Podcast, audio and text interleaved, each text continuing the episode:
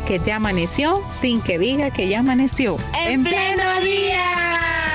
Saludos desde Barcelona, en Venezuela. En toda mi casa pongo radio restauración. En pleno giorno. No me vayan a decir de que el tiempo se fue volando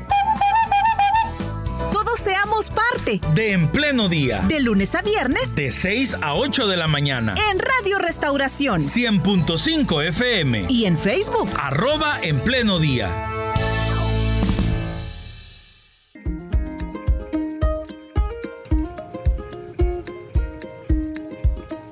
Muy bien, estamos listos para poder compartir con nuestros oyentes hoy una entrevista.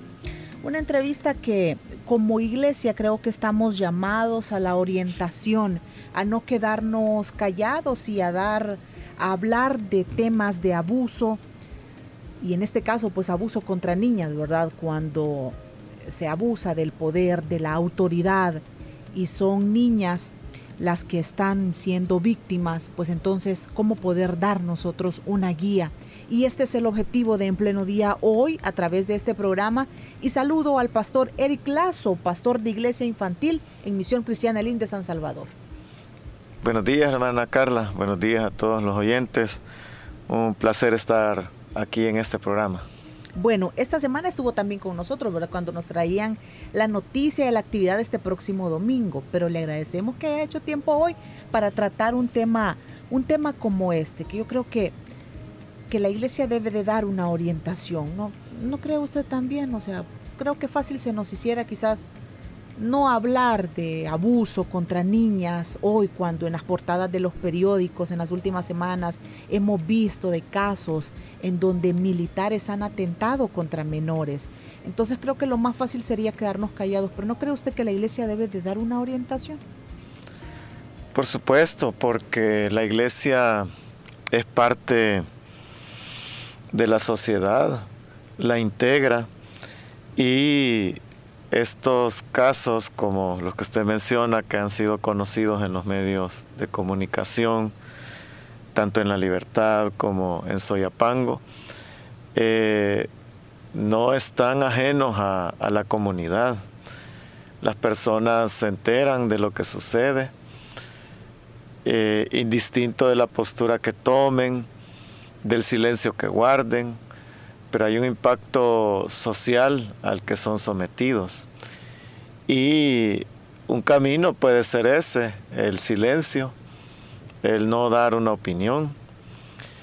Y la iglesia no puede caer en ese error, ya que la Biblia le llama a defender los derechos del más vulnerable, del más débil y es por eso que la iglesia sí debe hablar de estos temas y debe posicionarse en favor de, la víctima.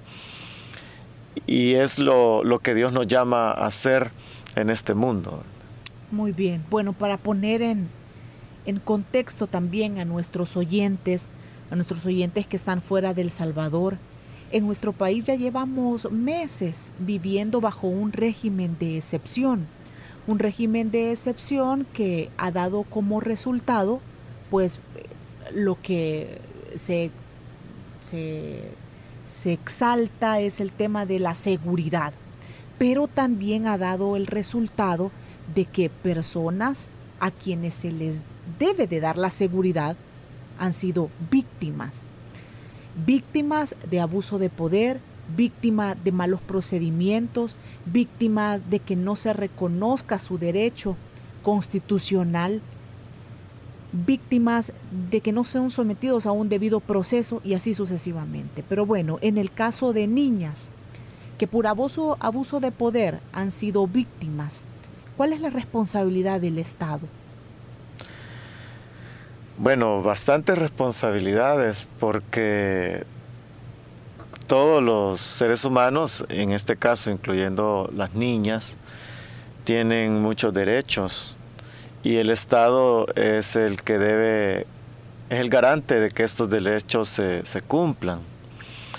Y lo que usted describe como un abuso de poder, un acoso, una violación, un abuso, es precisamente son tipificados en nuestra ley como delitos y el Estado debería proteger, en este caso, a quienes sufren esos delitos. Entonces, em, la sociedad, ¿verdad?, salvadoreña, debemos recordar que no es normal lo que está sucediendo. Y es que las autoridades, que son quienes deben cuidar, quienes deben velar porque estas leyes se cumplan, son las que están vulnerando los derechos de, las niñas. Ayer precisamente pensaba en este tema porque en la actividad de, Visión Mundial donde fuimos invitados, precisamente al otro lado de, del salón donde nosotros nos encontrábamos, se estaba realizando el primer Congreso Regional para la Prevención y Combate de la Violencia contra las Mujeres. Y precisamente me tomé la tarea, ¿verdad? Un poquito de ver la cobertura que se le había dado a ese evento. Y ahí estaban los personajes importantes de, nuestra región, de los países, de la Corte Suprema de Justicia. Y toda, toda esa, eh, todo ese esfuerzo por hablar del tema de prevención y combate de violencia contra las mujeres cuando tenemos la otra cara de la moneda, ¿verdad? Y es que en estos casos eh, hay mucho hermetismo, se guarda mucho silencio, las acciones son eh, no tan transparentes. Eh, si recordamos el caso de los militares que están ahorita siendo procesados, los procesos fueron similares y es que un medio de comunicación los visibiliza y hasta que a través de esa como presión de, redes sociales, de, los medios de comunicación, entonces es cuando se actúa y no como un eje eh, principal que, el Estado debe cumplir. Entonces yo ayer pensaba en eso, cómo se tiene este Congreso, somos anfitriones de un Congreso tan importante, cuando los casos de violación a niñas eh, a veces son completamente silenciados. A ver, por abuso de poder, ¿cuáles son los, cuáles son los, los problemas en los, que se, en los que se pueden encontrar las niñas en nuestro país según el marco legal? porque no solamente es lo sexual, que es algo muy grave, pero no solamente es la parte sexual. Sí, hay diferentes tipos de, delitos a los que pueden ser eh, afectada una persona, en este caso las niñas, el abuso, el acoso, porque hay una situación cultural que los salvadoreños en su mayoría poseemos y es eh, el machismo. Y entonces eso nos, nos orienta a que nosotros podemos acercarnos o decir palabras o tener conductas donde podemos en este caso dañar emocionalmente a una niña. Eh, en estos casos, por ejemplo, se hablaba hasta de la vestimenta de una niña de 13 años y que por esa vestimenta estaba provocando. Entonces todas esas cosas eh, es una unión de factores donde se puede revictimizar, donde se pueden alterar los procesos. Em, precisamente hay dos artículos en la nueva ley, Crecer Juntos, que yo animaría a los oyentes a leer especialmente el artículo número 81 y el artículo número 82. Y al leer esos artículos, eh, también leer los casos que han sucedido.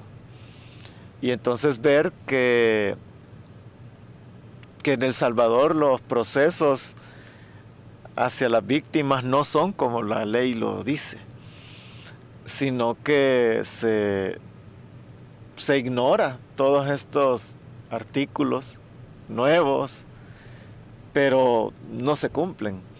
Y entonces es cuando fomentamos el que la víctima sea dañada en diferentes aspectos, no solo lo sexual, pero eh, los procesos no se siguen. Entonces es donde el impacto a la salud emocional de, de estas niñas es demasiado grande y muy poco valorado. El señalar la forma de vestir o la forma de ser de una niña no termina como justificando el abuso.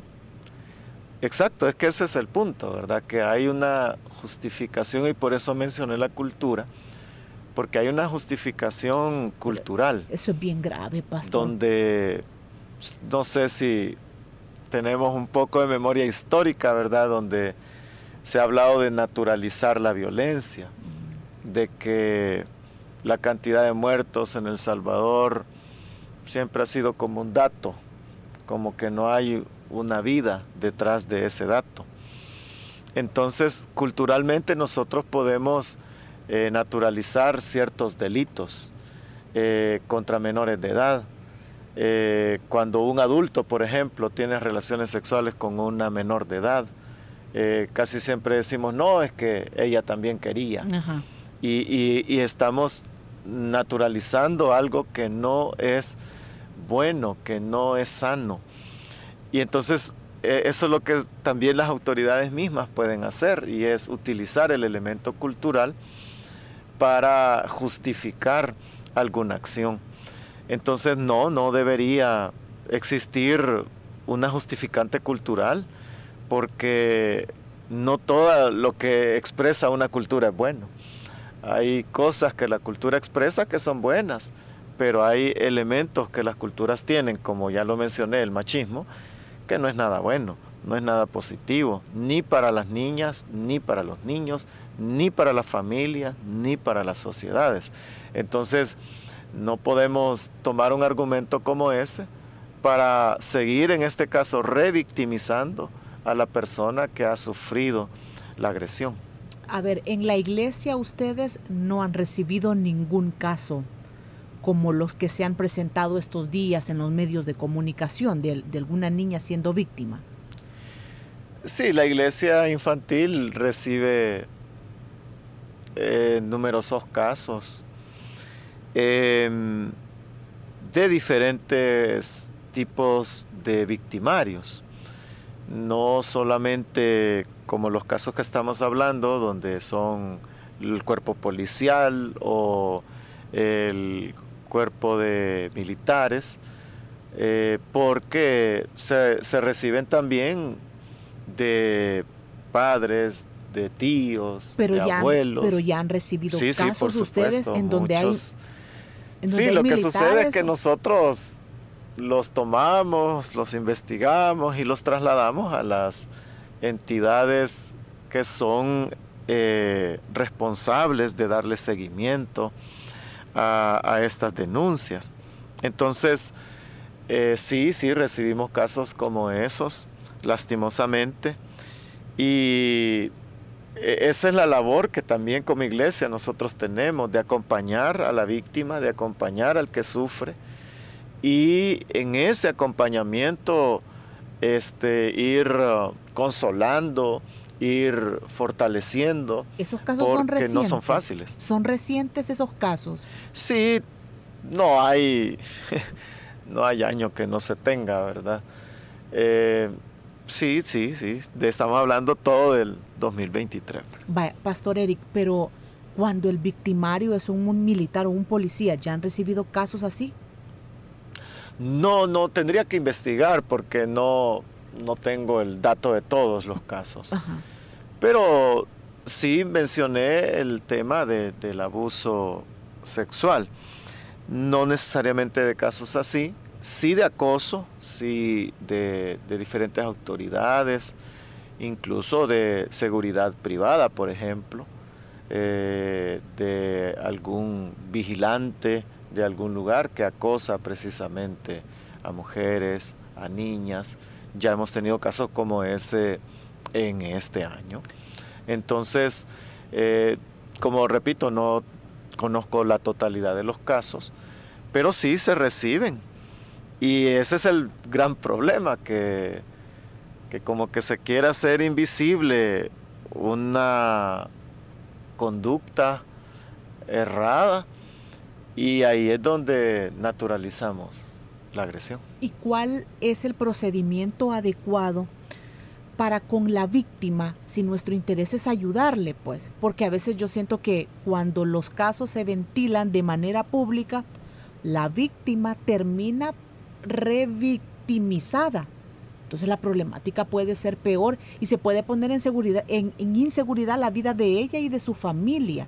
Entonces, ¿cómo se puede tratar esto ya cuando, cuando se descubre?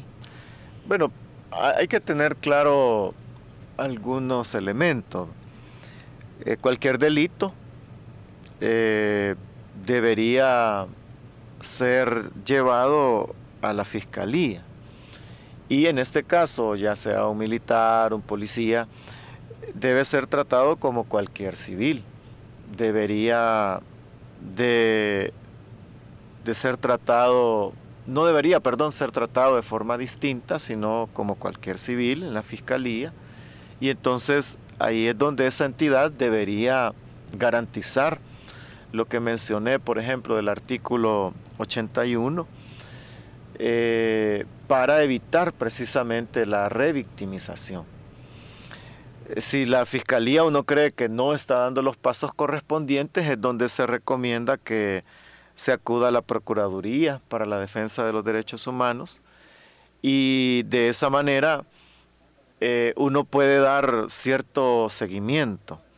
Ahora, yo creo que hay un acompañamiento que también las víctimas necesitan porque las víctimas tienen un impacto emocional, un impacto psicológico, hay un impacto físico, entonces, ante esos impactos que generan pues eh, culpa, vergüenza y muchas cosas, a veces la víctima está como muy imposibilitada de actuar por sí misma.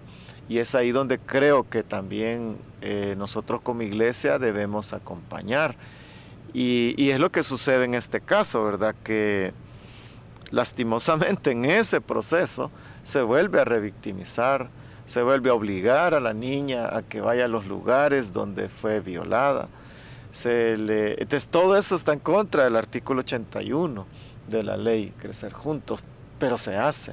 Entonces, pero son las instancias a las que se debe buscar para poder tratar cualquier delito.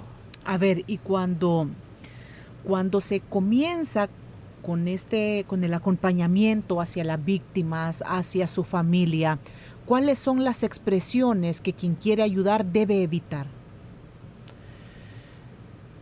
Por eso mencioné ambos grupos, ¿verdad? Porque hay, precisamente los que están investigando deben tener un rol, los que están juzgando deben tener un rol, y los que acompañan deben también tener un rol. La familia, por ejemplo, eh, cuando una familia es eh, perseguida, ¿verdad? Esos son más traumas.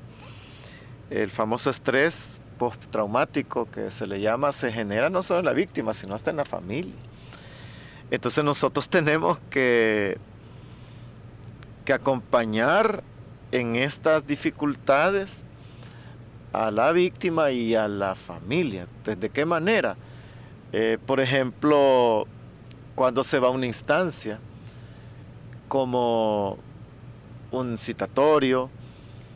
Eh, no siempre se puede, pero por ejemplo en el, en el último caso, si ustedes lo leen, estuvo siete días hospitalizada.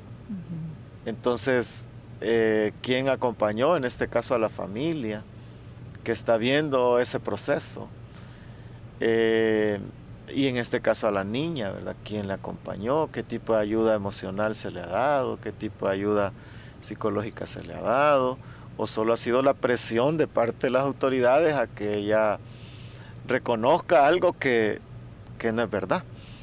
Entonces, todo ese acompañamiento de que no está sola, de que en esos procesos eh, se le va a apoyar, son cosas que se requieren. Y aunque puede parecer como algo muy pequeño ante un sistema tan fuerte, en realidad no es pequeño estar junto al que sufre, que es lo que el Evangelio nos llama a nosotros a hacer y es lo que Jesús mismo hizo, acompañar al que sufre, llorar con el que llora. Entonces, eso es lo que debemos hacer, acompañar. Y eso ayuda a que la persona pueda ir superando estos impactos que mencioné al principio. Y también con valentía, pues enfrentar esos procesos indistinto de la imparcialidad o en este caso parcialidad que muchas veces existe. Hablando en la relación en el ambiente, en las comunidades, ¿cuáles podrían ser como medidas de prevención en este caso? Porque, o sea, nosotros vemos que en nuestras comunidades allí hay presencia de policía, de militares, eh, las personas también, los que trabajan como, como agentes privados, vaya, pero ¿qué cosas se podrían hacer en la comunidad para que todos nos ayudemos y prevengamos este tipo de abuso? Hay varias cosas. Eh, lo primero es que la comunidad debe ser sensibilizada con los temas, porque, em, como lo dije antes con, con el caso de, del Comité de Protección acá en la iglesia infantil, eh, puede venir de una autoridad y puede venir no de una autoridad, o sea, puede venir de un familiar. Pero en el caso de que sea de autoridad. Exacto, entonces a lo que me refiero es que como puede suceder ambas cosas, cuando digo que hay que ser sensibilizados, es precisamente para que nosotros nos demos cuenta de que los niños y niñas son más vulnerables y por ser más vulnerables, debemos como comunidad ser sensibles ante ello.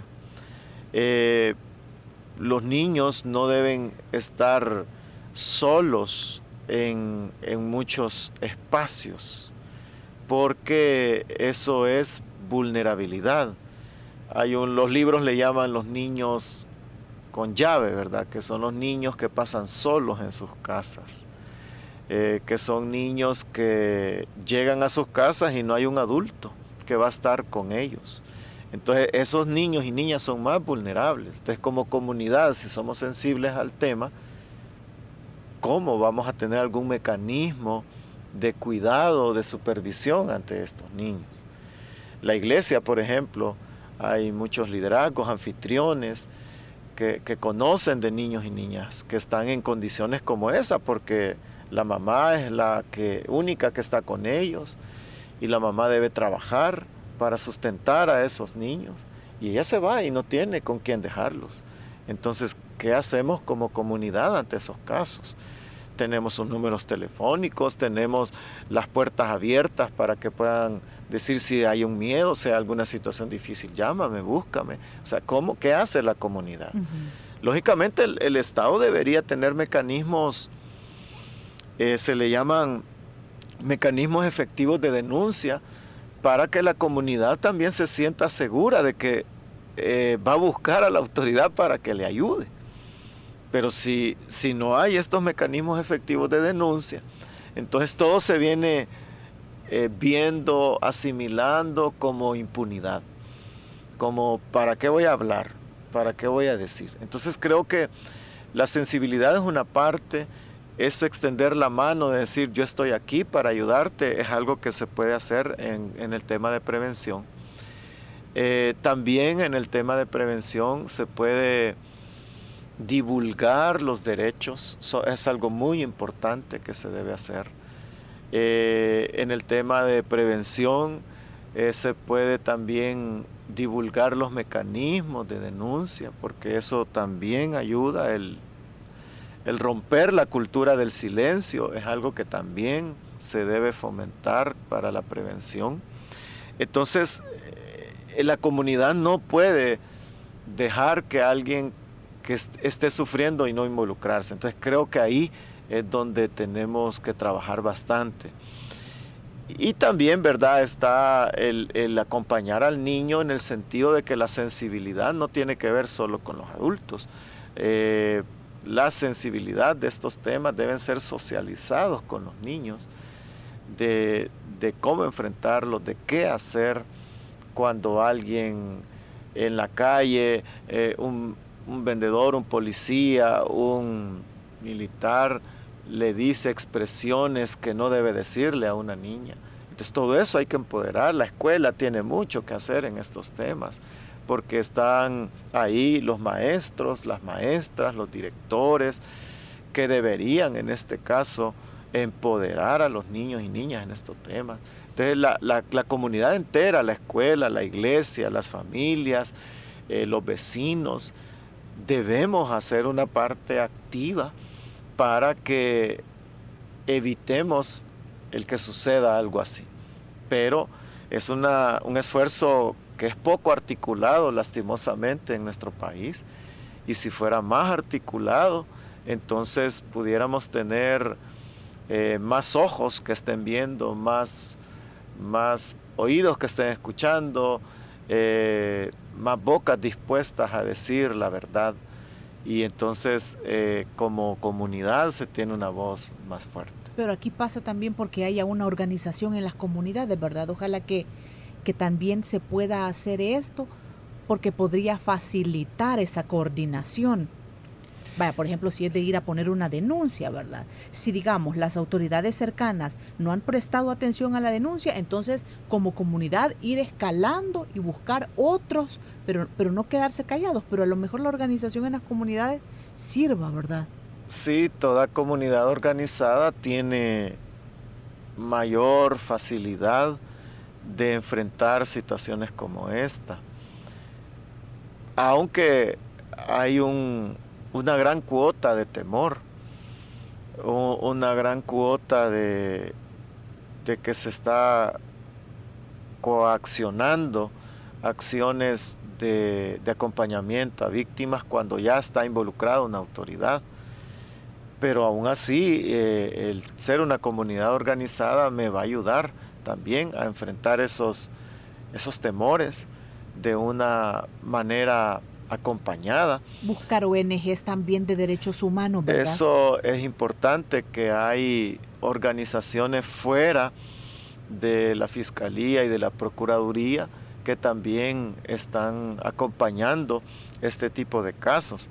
Pero nuevamente, si es una comunidad organizada, entonces tendrá esos accesos a estas organizaciones que están especializadas en vulneración de derechos y acompañan también a víctimas y están dispuestas a, dar ese, eh, esa capacidad técnica, pero a la vez ese fortalecimiento en, el temor que se enfrenta comunitaria, el estigma de, mencioné por ejemplo, dos casos son de Soyapango, Bosques del Río, La Campanera. Entonces, pero si la comunidad está organizada, estas organizaciones también les apoyan. Bueno, y en el caso de Iglesia Infantil de Misión Cristiana de Lin, que también puede haber un acompañamiento, ¿verdad? Sí, nosotros en la medida de nuestras capacidades lo hacemos, ¿verdad? Eh, lo hacemos en menores de edad eh, prioritariamente y a veces no solamente son menores de edad, sino que eh, son mujeres, eh, son adultos, jóvenes que se vulneran sus derechos, entonces hay que ayudarles, hay que acompañarles. Este, pero sí son, son casos que requieren de mucho eh, de mucha empatía y entonces sí se ayuda en la medida de lo posible y se denuncia, se da ayuda psicológica, eh, ayuda espiritual, pero sí se requiere de una comunidad más sensible a los temas, eh, las zonas, los distritos, en el caso de LIM. Eh, creo que también hay, hay mucho trabajo por hacer en el tema. Muy bien. Pastor Eric Lazo, muchas gracias por haber venido hoy con nosotros, por tratar este tema y por, por darnos estas, estas orientaciones, ¿verdad? Que yo creo que son válidas para, para todos. nosotros hoy nos hemos centrado en el caso de niñas por los casos que se han conocido en las últimas semanas. Ahora muchos otros casos quizás los cuales todavía no se conocen, tal vez sean otras víctimas, pero hoy hemos querido dar estas orientaciones con su ayuda. Muchas gracias. Gracias a usted, hermana Carla, y a los oyentes. Y como usted dice, sí, no es algo aislado, es algo que está sucediendo con mayor frecuencia de lo que nosotros nos imaginamos. Por eso leamos, leamos bien las noticias, no los enunciados, todas las noticias, tengamos varias fuentes, leamos estos artículos que les recomiendo. Uno es bien corto, el 81 es más largo, el 82 es corto, pero hay que leerlos, hay que informarnos, porque de esa manera vamos a saber que lo que está sucediendo no es normal. Bueno, muy bien, gracias Pastor Eric Lazo, una vez más. Y gracias a cada uno de nuestros oyentes por haber estado pendiente de En Pleno Día, en este día, en este día miércoles. Les esperamos mañana de nueva cuenta. Gracias a Dios, ¿verdad? Porque hoy hemos, hemos podido compartir con ustedes, hemos podido tener un buen tiempo y mañana vamos a, a seguir. Así que les esperamos, que Dios les bendiga, que pasen un feliz día miércoles.